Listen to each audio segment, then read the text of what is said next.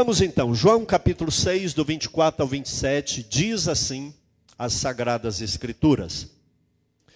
Quando aquela multidão viu que Jesus não estava ali, nem os seus discípulos, entraram nos barcos e partiram para Cafarnaum à procura de Jesus. E tendo-o encontrado no outro lado do mar, lhe perguntaram: Mestre, quando o Senhor chegou aqui? Jesus respondeu: Em verdade, em verdade lhes digo que vocês estão me procurando, não porque viram sinais, mas porque comeram os pães e ficaram satisfeitos. Trabalhem, não pela comida que se estraga, mas pela que permanece para a vida eterna, a qual o Filho do Homem dará a vocês, a comida que permanece para a vida eterna, a qual o Filho do Homem dará a vocês, porque Deus o Pai o confirmou com o seu selo. Eu quero tematizar essa palavra como a comida que Cristo compartilha, dá e reparte com a sua igreja. Tome o seu assento. Deus abençoe você. Nessa manhã de ceia, meus irmãos, eu quero rapidamente contextualizar para que a gente possa entender o que, que esse texto está dizendo. Nós vemos aqui no início do capítulo 6 que Jesus está no meio de uma multidão de quase 5 mil homens, fora mulheres e crianças. Então, uma multidão muito grande, porque é, é, se você colocar uma esposa e um filho, nós estamos falando de 15 mil pessoas, no mínimo, né? Mulher e um filho ali, enfim. Então, são quase 5 mil homens. E eles estão acompanhando Jesus e ouvindo Jesus, e de repente chega a hora de comer e não tem comida, até que aparece um garoto ali com cinco pães e dois peixinhos, e Jesus dá graça. Eu quero ser rápido aqui para chegar onde a gente quer chegar. E ele dá graça e começa a repartir pão e peixe. Imagina isso. E não acaba. Pão e peixe, pão e peixe, enche cesto, enche vasilha, pão e, peixe, pão e peixe. E à medida que ia enchendo, o povo ia comendo, repartido em grupos de 50 e de 100, ia comendo, mas não é a ceia que você come simbolicamente, era comer para encher, era comer para satisfazer.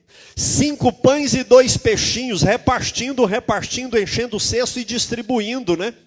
E aquilo multiplica, e o povo come, come, até deixar sobrar.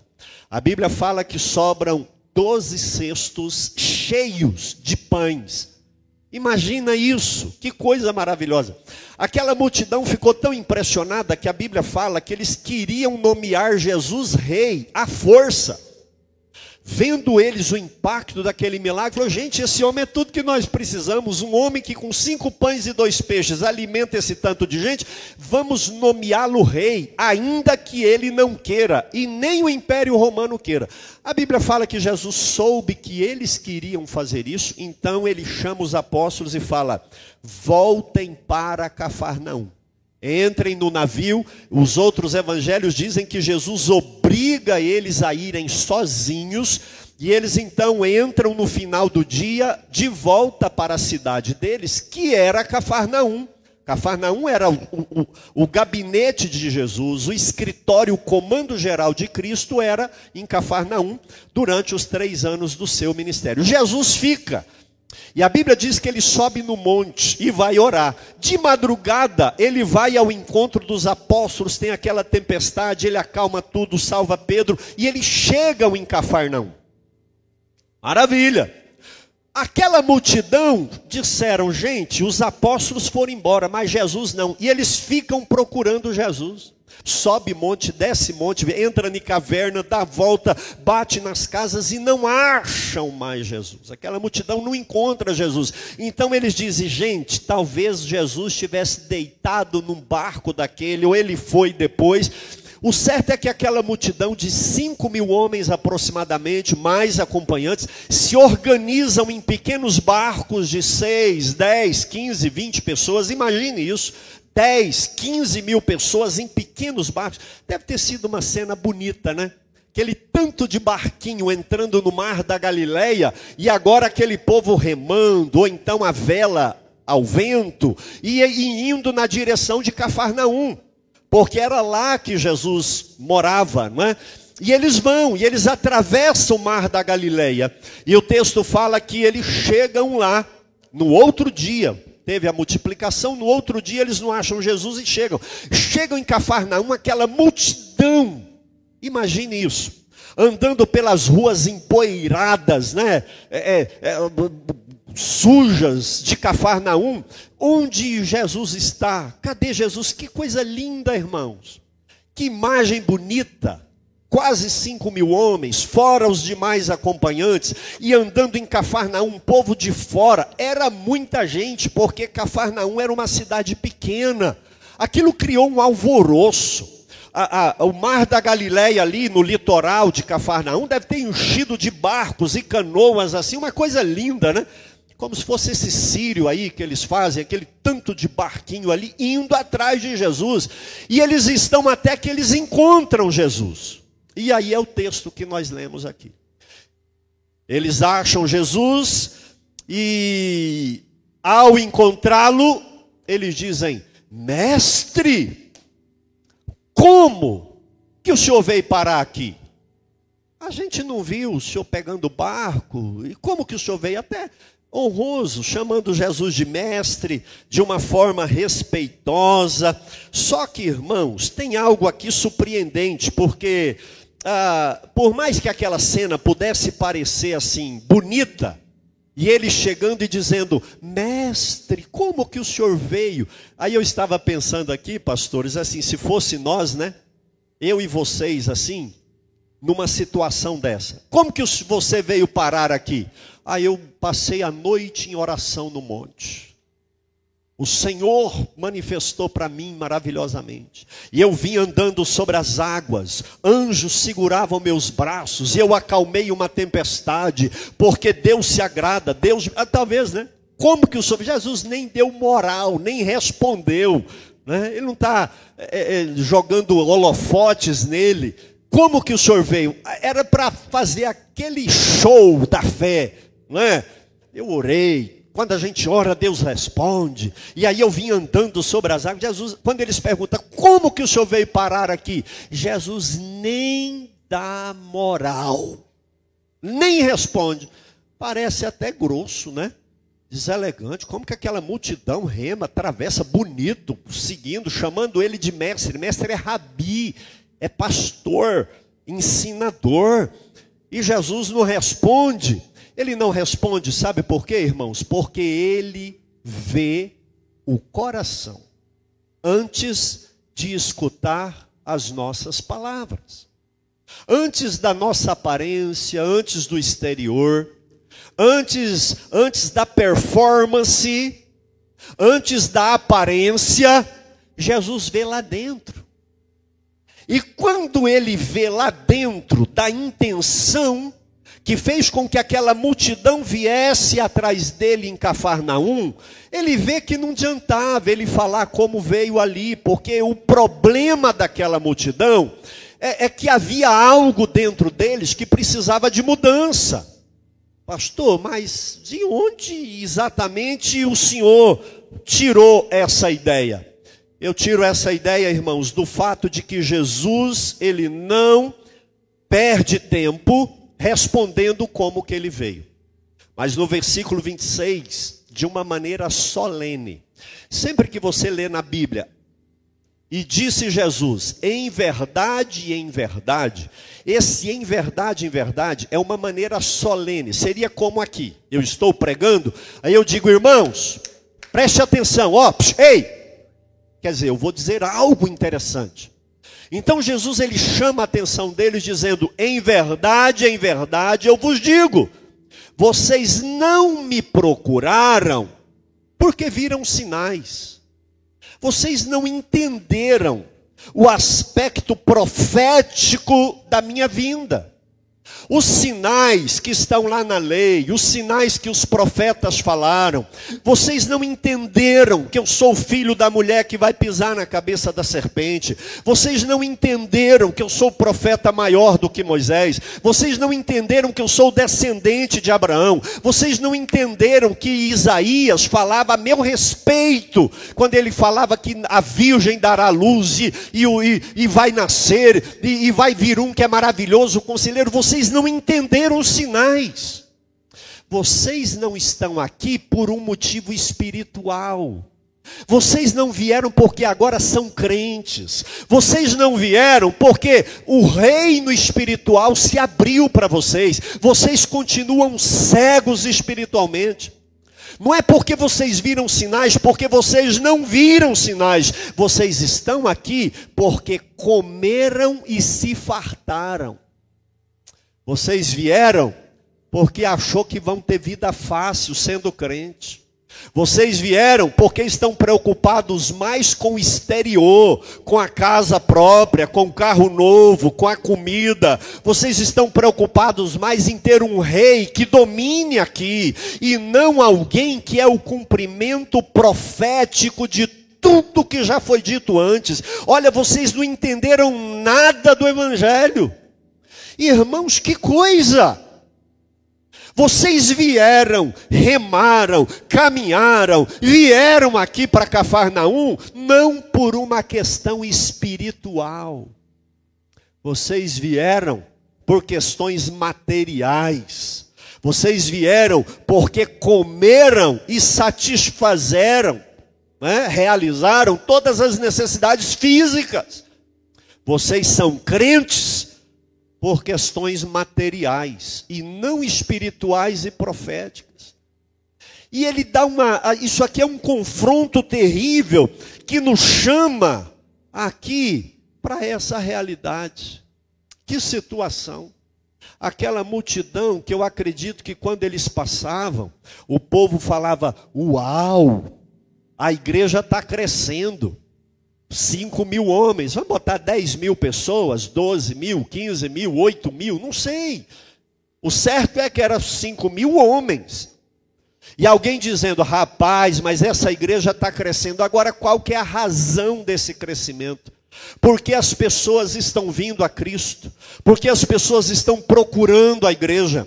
Será que são por questões materiais, por desejos, por prazeres, por, por, por questões temporais? Por um alimento que enche o ventre e é jogado fora, por uma casa que envelhece e a gente tem que mudar e reformar?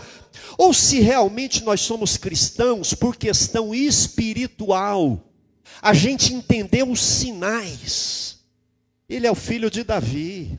Ele vai reinar eternamente, ele vai vencer a morte. O nosso reino é eterno, nós vamos governar para sempre. Aquela multidão que veio até Jesus estava com a motivação errada.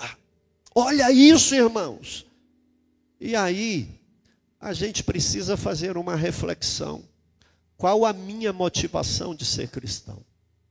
Eu tenho entendido os sinais, eu tenho conhecido Jesus como cumprimento de que Ele é o Cordeiro de Deus que tira o pecado do mundo? Ou é mais uma religião? Afinal de contas, cada um tem que ter a sua, e tem hora que eu acho que todas estão corretas.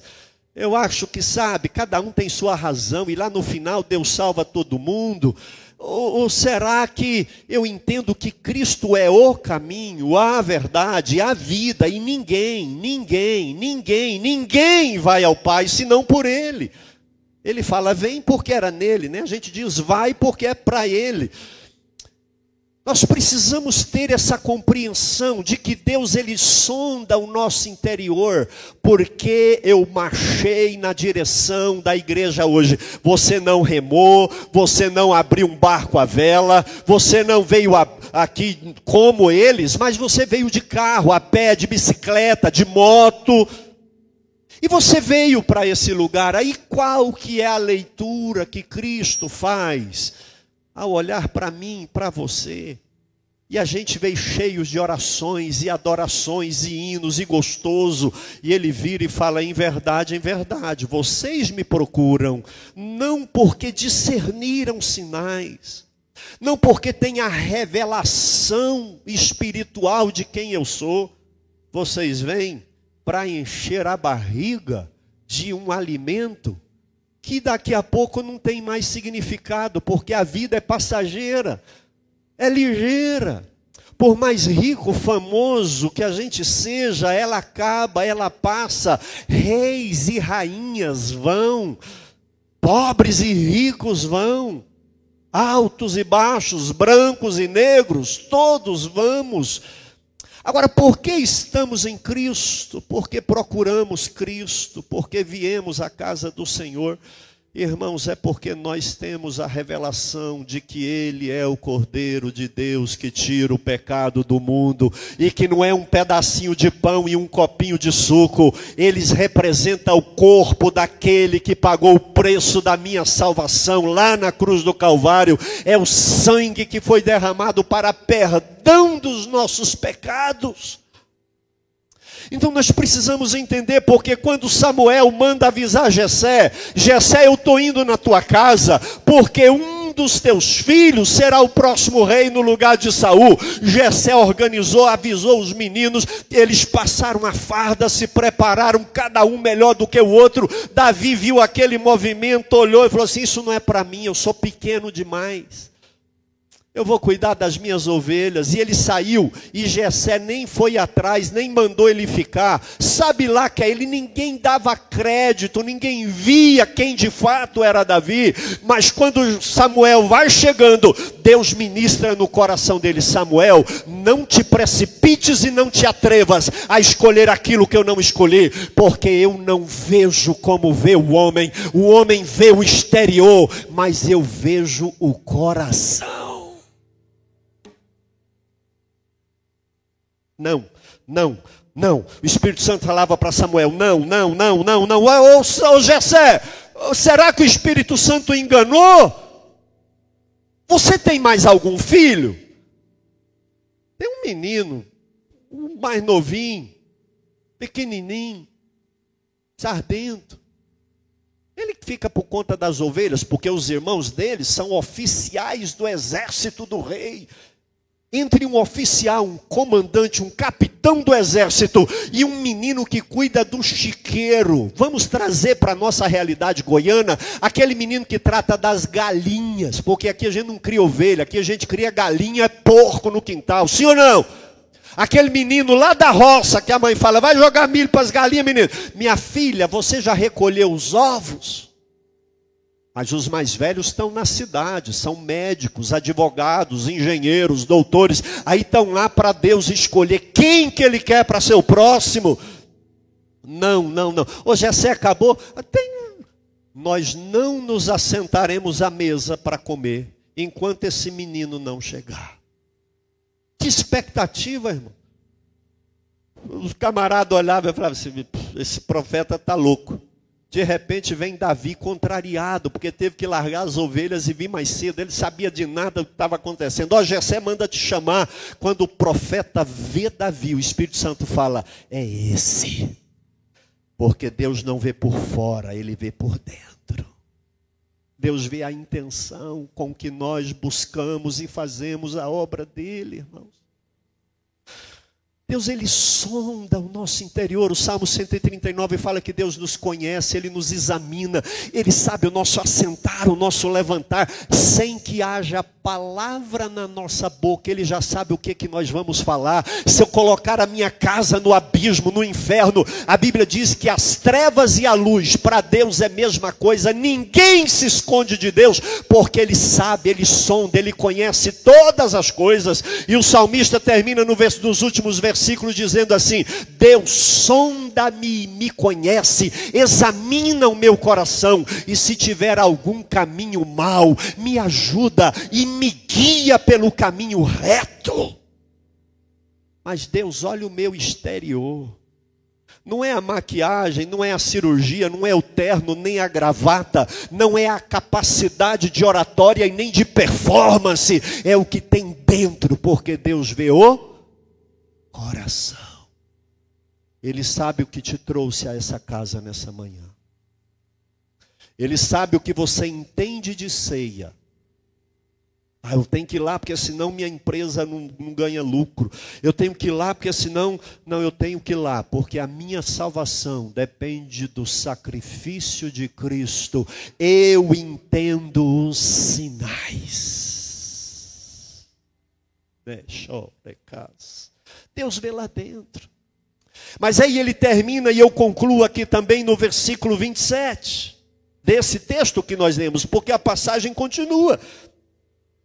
Depois desse puxão de orelha, não interessa para vocês como que eu vim, não. Vocês têm que converter. Era isso que Jesus está falando. Tem gente que não tem vida de intimidade com Deus e quer saber dos mistérios de Deus.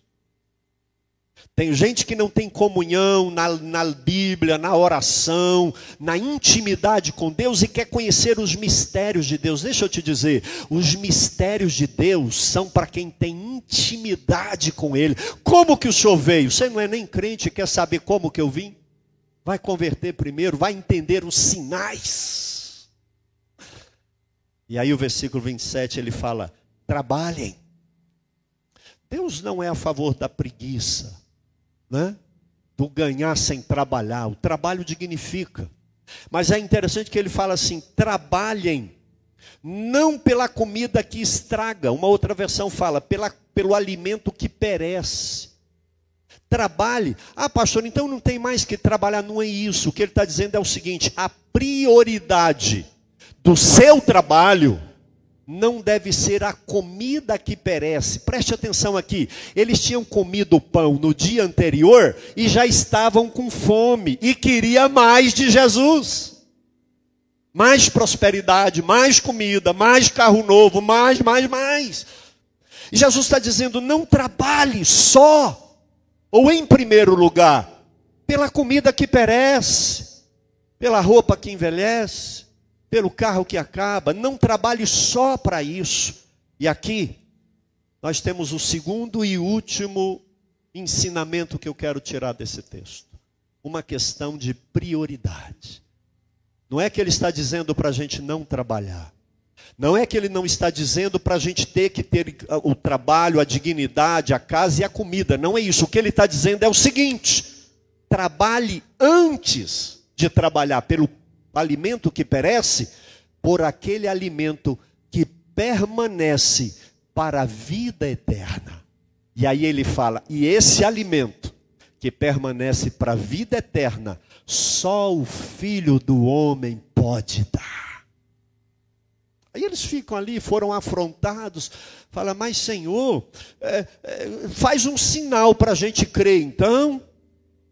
Faz um sinal para a gente acreditar no Senhor. Moisés, quando vinha no deserto, ele fez um sinal. Ele orou e Deus mandou maná, mandou pão. Aí Jesus falou assim: quem manda o verdadeiro pão do céu não é Moisés. Aquele pão acabava no mesmo dia. O verdadeiro pão, quem manda é o meu Pai que está no céu. Aí ele diz assim: Eu sou o pão vivo que desceu do céu. Quem alimenta da minha carne tem parte comigo. Quem come o meu corpo e bebe o meu sangue, ressuscitará no último dia. O alimento que Cristo nos dá é o seu próprio corpo. E só o sangue de Cristo limpa os nossos pecados e nos justifica diante de Deus. Eu te convido a ficar de pé, por gentileza.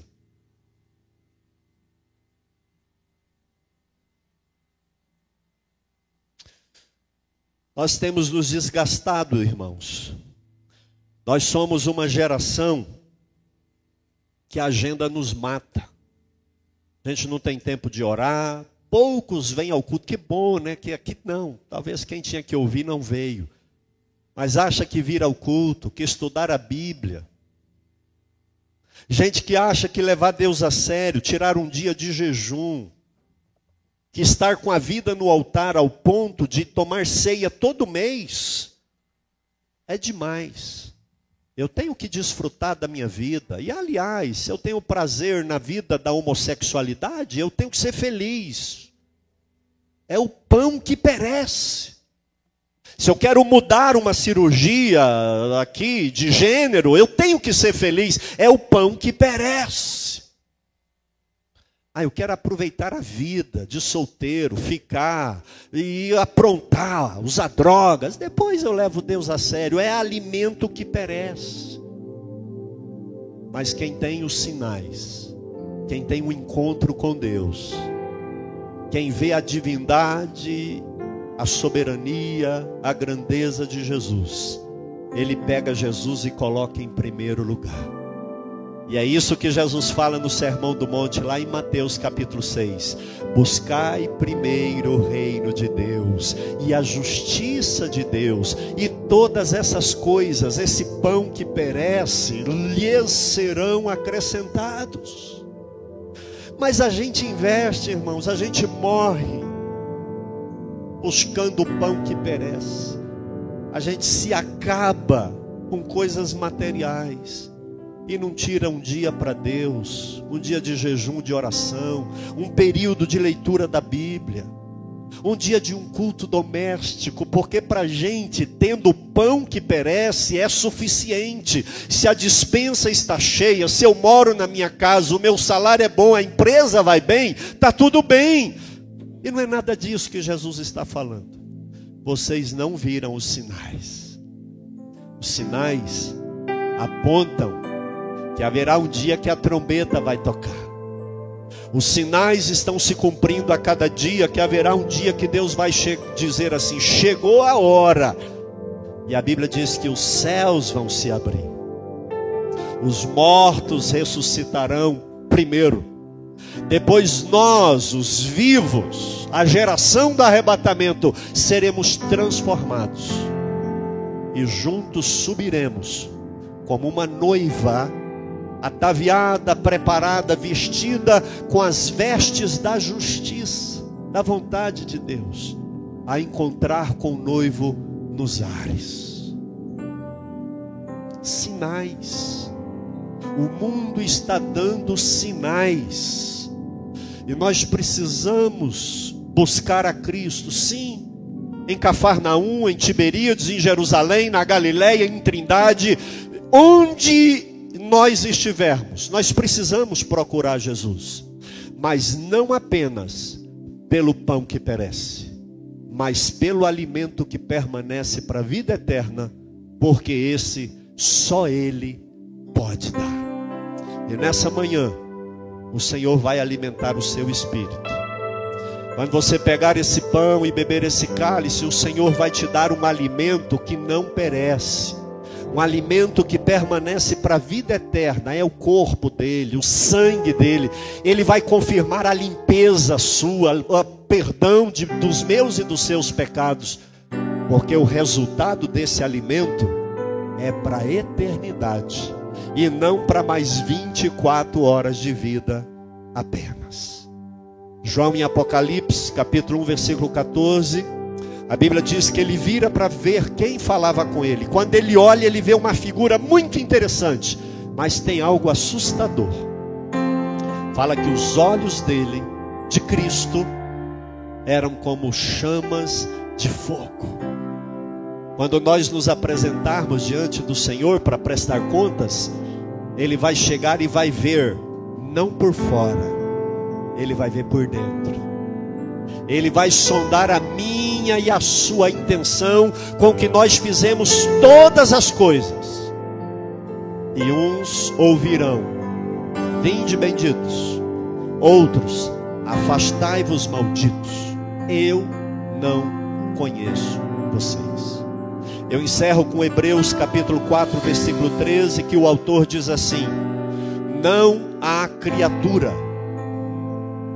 Escute isso não há criatura que não seja manifesta na presença de Deus. Ninguém vai se esconder o que de fato é na presença de Deus. Pelo contrário, todas as coisas estão nuas e patentes A nova Almeida atualizada diz: todas as coisas estão descobertas e expostas aos olhos daquele a quem temos que prestar contas. Porque Deus, Ele vê a intenção, Ele vê o coração e o interior, e não apenas o exterior. Eu quero orar com a igreja nessa manhã, com muito temor e acima de tudo confiando no amor e na graça de Deus. Porque querendo ou não, lá dentro a gente sempre tem alguma coisinha que não vai bem. Mas antes de comer esse alimento que nos leva para a vida eterna, eu quero que você ponha a mão sobre o seu coração. Querido Deus, perdoe os nossos pecados visita o nosso interior. Antes de comermos desse pão, de bebermos desse cálice, revela-nos os sinais, Deus. Aqueles que estão dormentes, aqueles que não têm visto e que têm materializado a fé e que têm procurado o Senhor, é verdade, até com sacrifícios, pelo pão que perece só pela cura da enfermidade, só pelo salário melhor, só pela viagem mais interessante, só pelo dinheiro no final do mês. Deus revela, abre os nossos olhos e mostre os sinais de que o seu projeto é muito maior do que tudo isso, Senhor. Deus, como seres espirituais que nós somos, nós precisamos de um alimento espiritual, de uma comida espiritual que só o Senhor pode nos dar. Por isso, abençoe a tua igreja nessa manhã, em nome de Jesus. Amém. Você pode louvar a Deus com uma salva de palmas pela palavra dele.